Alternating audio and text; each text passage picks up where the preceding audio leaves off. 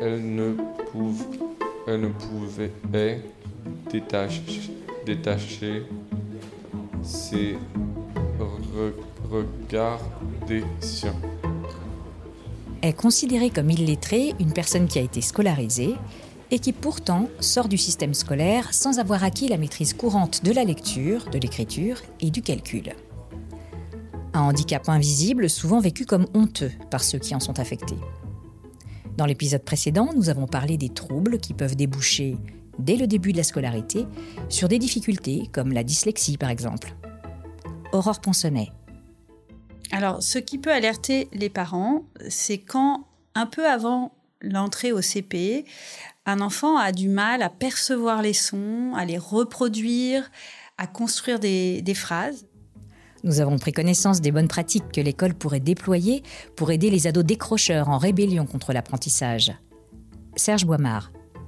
Oui, il y a deux ressorts à aller chercher, euh, et ça fait partie tout à fait du travail de l'école et des professeurs. Le premier, c'est ce nourrissage culturel que je viens d'évoquer, et le second, c'est l'entraînement à s'exprimer à argumenter à l'oral, et là aussi, il faut le faire tous les jours. Je suis Marielle Lieberclair, passionnée de langue française et de lecture. Ma quête, mieux comprendre l'origine et les enjeux de l'illettrisme, et découvrir des solutions innovantes et inclusives pour le faire reculer.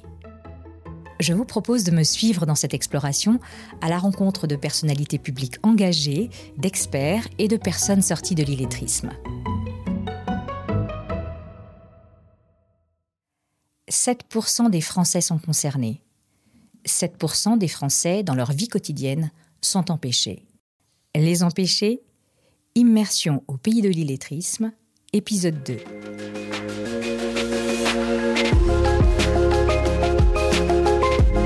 Les empêcher.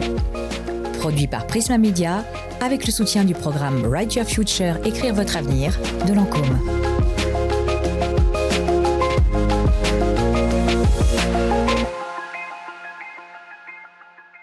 Extrait de J'ai appris à lire à 50 ans d'Aline Le Guluche. À l'hôpital, on me demande de changer de service. Voilà en maternité. Fini les étiquettes où les noms sont déjà tapés. Là, je dois rédiger à la main le nom de famille de chaque patiente.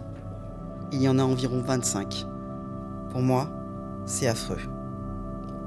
Les soignants me donnent une feuille avec la liste des patientes.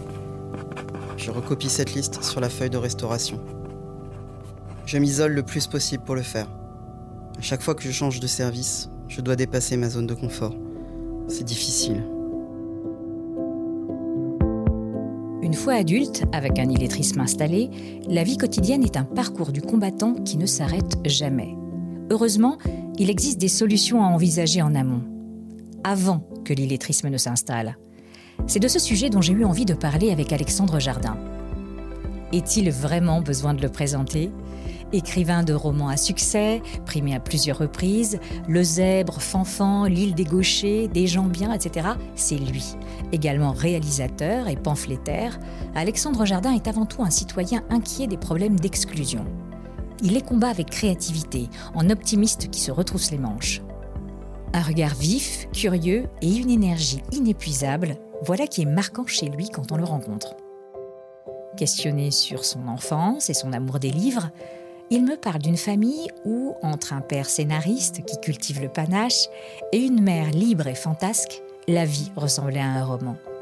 Le premier récit dont Alexandre se souvienne La gloire de mon père de Pagnol, raconté par son papa dans une étonnante version western.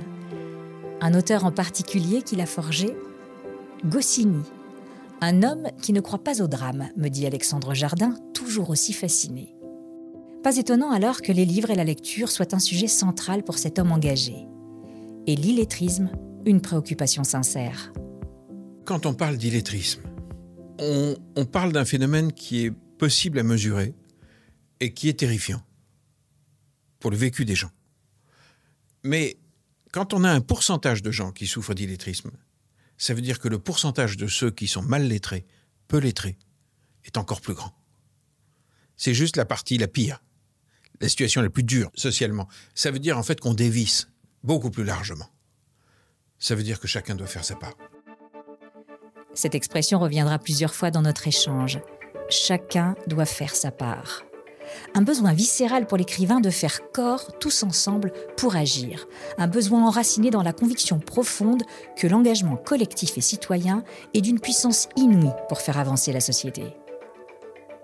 Tout est parti pour lui d'un constat, l'illettrisme est un frein à construire une société plus inclusive où chacun possède les outils pour réfléchir.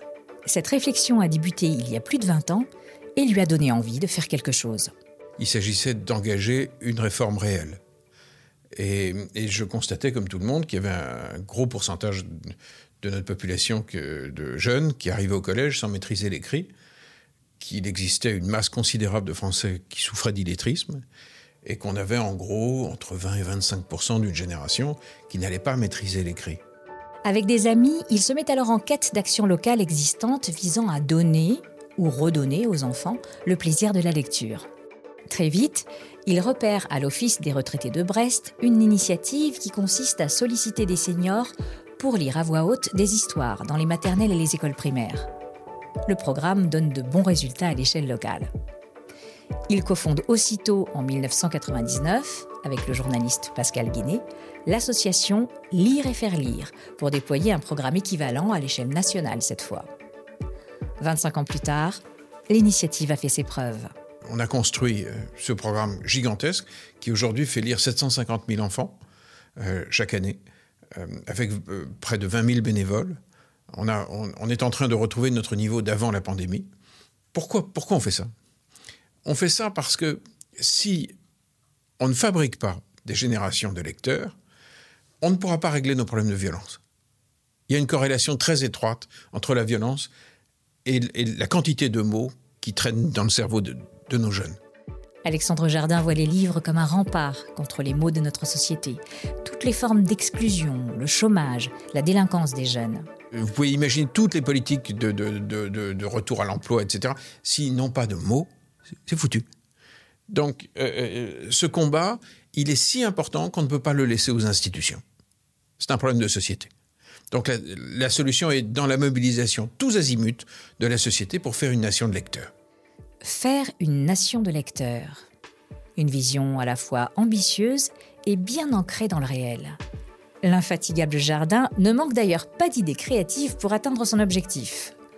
Comme aller chercher des lecteurs dans des endroits plutôt inattendus au-delà de, lire et faire lire, j'ai compris qu'il fallait qu'on mène une, donc une politique de mobilisation tous azimuts. Alors spontanément, on se dit, tiens, il y a les bibliothèques, les librairies. Mais ça, ils, font déjà le boulot. Hein. Donc l'enjeu, il est d'aller ailleurs. Alors, j'ai été derrière la naissance d'un programme chez McDo. Quand vous achetez un Happy Meal pour les enfants, vous avez le choix entre le jouet en plastique idiot que, le gosse ou un album. On en a déjà distribué 70 millions. Parce que dans un certain nombre de quartiers où l'arbitrage jouet plastique ou livre se fait très en faveur du livre, euh, euh, on atteint cet objectif. Or, dans ces quartiers, il n'y a pas de librairie. Il n'y a pas de marché du livre. Donc, si votre livre n'est pas chez McDo, il est nulle part. Il n'hésite pas non plus à regarder ce qui se fait à l'étranger pour ceux qui sont en rupture de banc avec la société et à s'en inspirer. Exemple parlant. Au Brésil, un détenu bénéficie d'un programme depuis des années d'un programme de réduction de peine en fonction du nombre de livres lus. Qu'est-ce qu'on attend pour faire ça en France? Pendant assez longtemps, on a fait fonctionner un programme qui s'appelait Mille mots, qui était fait pour augmenter le lexique des jeunes détenus dans les quartiers mineurs. Et, on voyait dans la prison de Villepinte, on voyait bien que quand un jeune gagnait 100, 200 mots, son comportement changeait. Il écrit, au lieu, lieu d'injurier, on passait à la phrase, on passait au petit mot écrit au directeur de la prison on passait à la participation du jeune à l'action enseignante locale. Donc, l'eau qui fait pousser la plante, c'est le mot. Je ressors de cet entretien avec cette phrase qui résonne dans ma tête. L'eau qui fait pousser la plante, c'est le mot.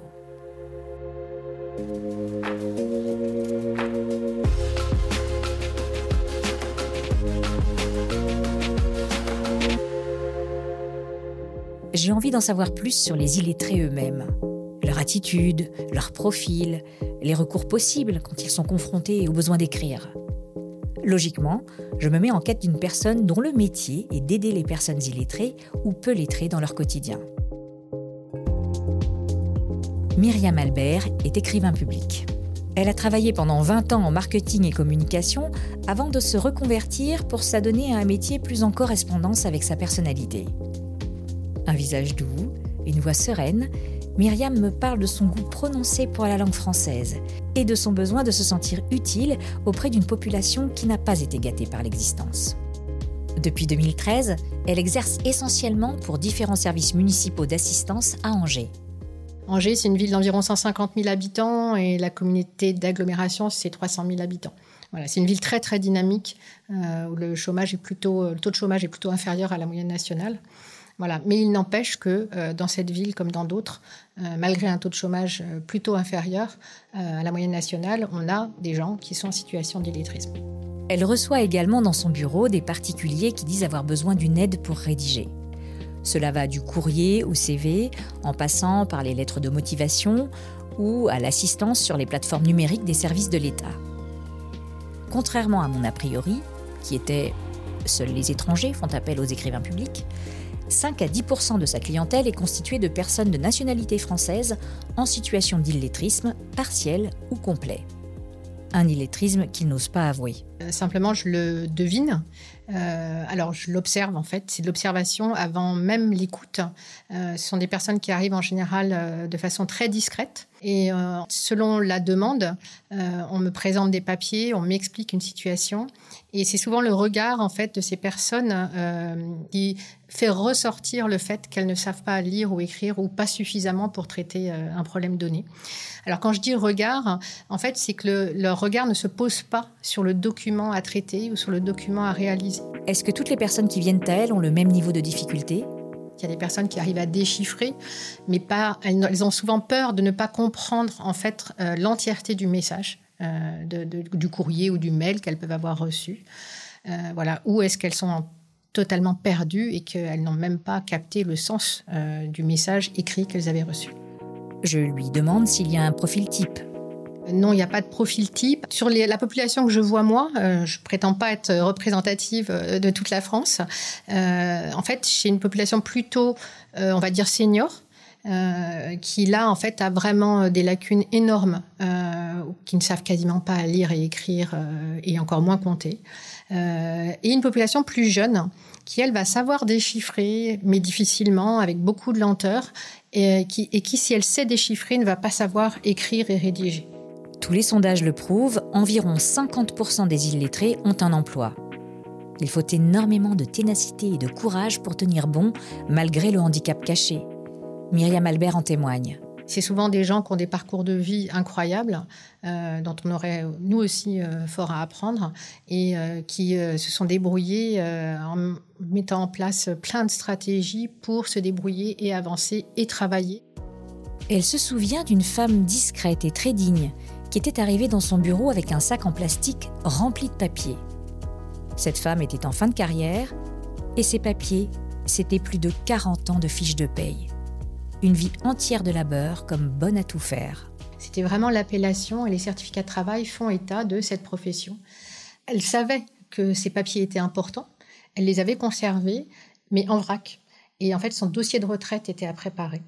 Euh, et il a fallu en fait ben, que je classe absolument tout euh, et que ben, on fasse tout son récapitulatif de carrière, hein, euh, car elle avait reçu en fait son récapitulatif euh, de la CARSAT. voilà. Pour elle, c'était impossible, impossible même de classer ses fiches de paye puisqu'elle ne savait pas lire et écrire.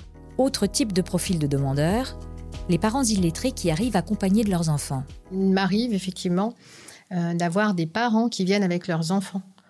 Sur soit mon bureau, soit sur des permanences de la ville, euh, parce que les enfants savent lire et écrire, mais les parents veulent quand même faire valider par un adulte un acte, euh, souvent on regarde l'administration ou un, bailleur social ou euh, par un adulte et quelqu'un qui va pouvoir les conseiller. Que se passe-t-il si la personne finit par verbaliser qu'elle est illettrée et qu'elle en souffre, mais ignore quoi faire? Est-ce que Myriam la réoriente? Alors oui, moi j'ai toujours estimé que mon travail, c'était un travail de guide et de relais. Je suis qu'un maillon, en fait. Et, euh, comme on sait que l'éducation est la base de tout, de tout développement, euh, j'estime, oui, que c'est de mon devoir, en fait, d'orienter les personnes, quelles qu'elles soient, quel que soit leur âge, quel que soit leur métier, euh, vers l'apprentissage de la langue, qu'elle soit orale ou écrite.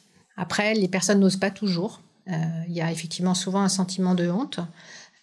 Parfois, je fais moi la démarche avec elle, c'est-à-dire que je vais passer l'appel téléphonique qu'il faut pour dire que cette personne va arriver, pour qu'elle n'arrive pas en fait entièrement nue, euh, face à quelqu'un qui pourrait éventuellement euh, la juger et porter euh, un avis défavorable ou qui la mette en situation délicate. Je commence à mieux cerner qui sont ces personnes exclues de la lecture et de l'écriture et en quoi créer une nation de lecteurs, comme le propose Alexandre Jardin, pourrait complètement changer la dynamique de notre société. Mon échange avec Myriam Albert m'a également rendu plus concrète toutes les situations d'empêchement que peuvent vivre les illettrés dans leur quotidien. Que de courage, que d'énergie cela demande pour la moindre démarche. Cela me paraît inouï. C'est ici que s'achève le deuxième épisode du podcast Les Empêchés, produit par Prisma Media, avec le soutien du programme caritatif international Write Your Future, écrire votre avenir de Lancôme. Retrouvez-nous dès la semaine prochaine pour le troisième épisode. En quoi le fait de bien s'entourer peut vraiment faire la différence quand on est illettré? Quelles appréhensions un entourage bienveillant peut permettre de surmonter?